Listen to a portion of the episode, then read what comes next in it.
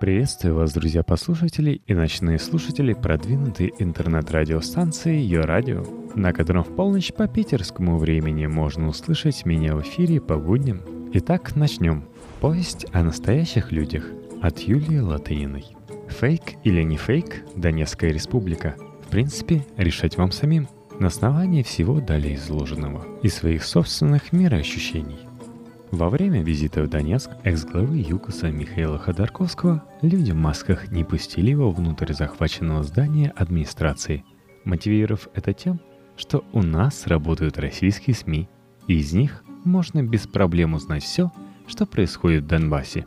Двумя часами позже господин Денис Пушилин, который раньше руководил в Донецким ММ, а теперь самопровозглашенной Донецкой Народной Республикой, прибежал на встречу с Ходорковским в Донбасс-Палас – по щелчку пальцев самого богатого человека Украины и хозяина Донбасса Рената Ахметова.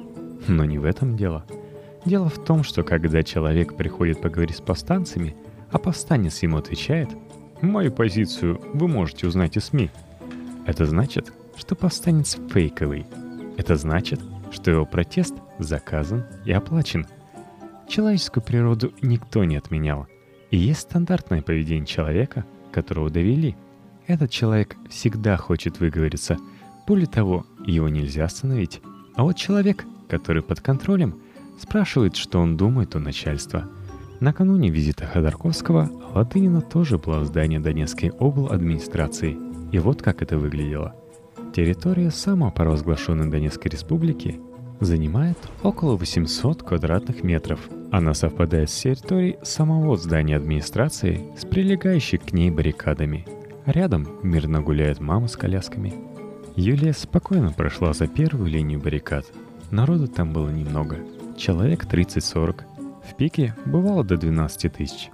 На скамеечке расположились три пенсионерки. Юлия подошла к ним, чтобы узнать их мнение о Путине и России. Они немедленно начали его излагать. Они говорили, что молятся на Путина, и что в Киеве сидят фашисты – которые травят население Донецка инфекцией и сланцевым газом. Проповедями про отравляющий сланцевый газ занимается местная московская патриархия. «Пишите правду!» — кричали пенсионерки. «Все врут. В Киеве стоят войска НАТО.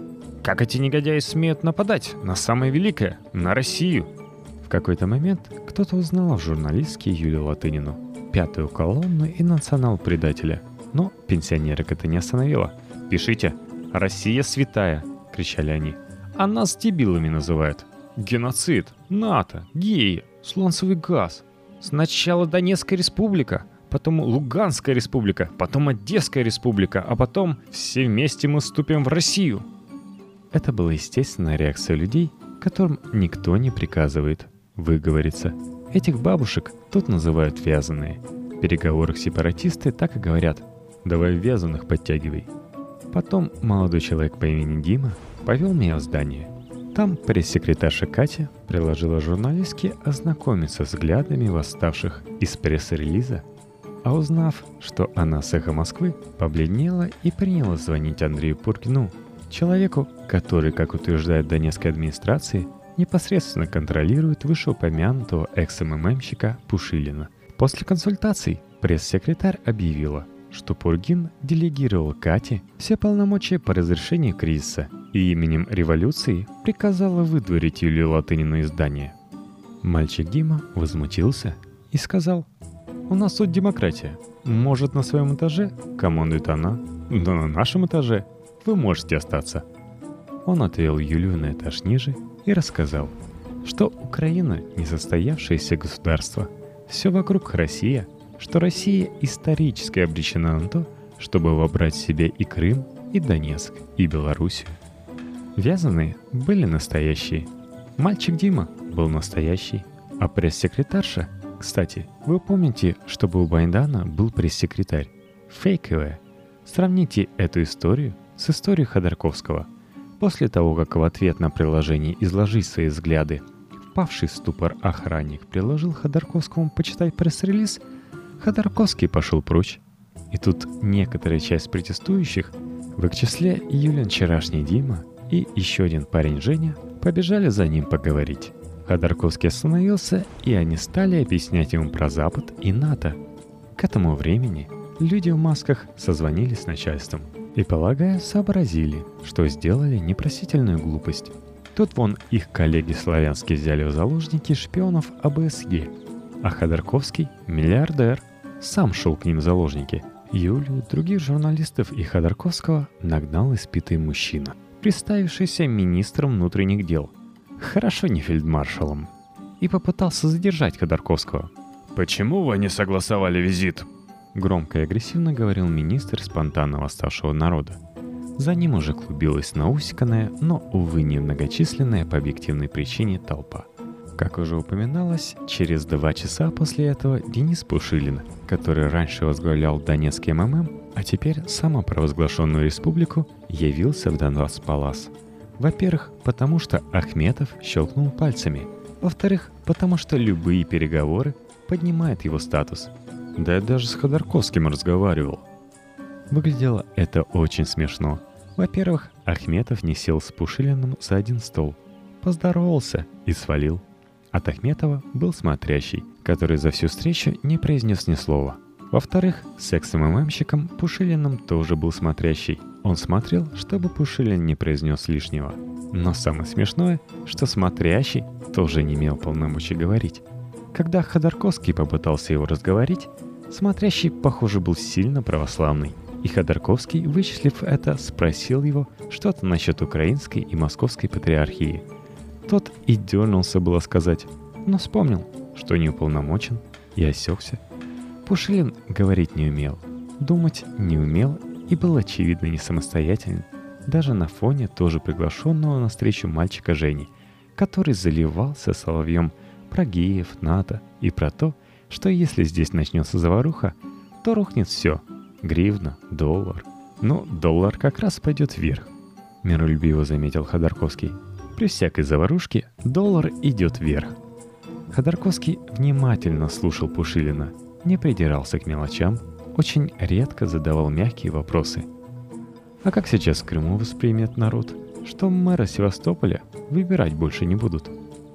Тихо, даже как-то будто извиняющимся тоном, спросил Ходорковский. «Нормально воспринят народ», — бухнул МММщик.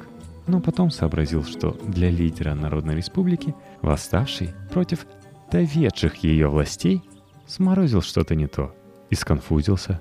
Самое изумительное, было видно, что Пушилин физически боится Ходорковского. В конце концов, он запаниковал и смылся. А мальчик Женя охотно сел к Ходорковскому машину и всю дорогу до следующей встречи рассказывал о буддизме, Ницше, тайском массаже, о своей комнате в общежитии, интернете и нирване. После встречи он вместе со всеми сел в микроавтобус и, отмахнувшись от приложения «Высадить его в городе», что вы, когда еще с такими людьми удастся поговорить, продолжил рассказывать фотокорреспонденту Рейтера о модернизации мира. Ну, вы поняли, к чему мы. Пенсионерки, мальчик Дима и мальчик Женя были настоящими. Их никто не контролирует, манипулирует, ради бога, но они сами принимают решения о своих поступках, тем более оказавшись неуправляемой анархической стихии. И они хотят говорить. Более того, их невозможно остановить. Проблема в том, что пенсионеров и городских чудаков недостаточно, чтобы захватить обл. администрацию, и за их спиной стоят другие – тетушки и тетушководы. Люди, которые могут изложить российскому госканалу свои требования по написанной этим же госканалом шпаргалке, но у которых начинается панический мандраж от приложения изложить эти же требования кому-то, кроме госканала. В принципе, это все те же люди, которым платили за насилие на Майдане и которые никуда не делись, а эвакуировались на родину, в Донецк, в бывшую вотчину Януковича, где эти структуры и взращивались, и которые сейчас и стоят за бывшими МММщиками и гопниками в масках. По утверждению областных властей, платит им не Россия, а Янукович через ФСБ. Причем половина денег пропадает по дороге – так что для чекистов это еще и коммерческое предприятие, генерирующее прибыль. Свечку Латынина не держала. Но что может засвидетельствовать, так это то, что люди эти абсолютно не самостоятельные. Как-то так.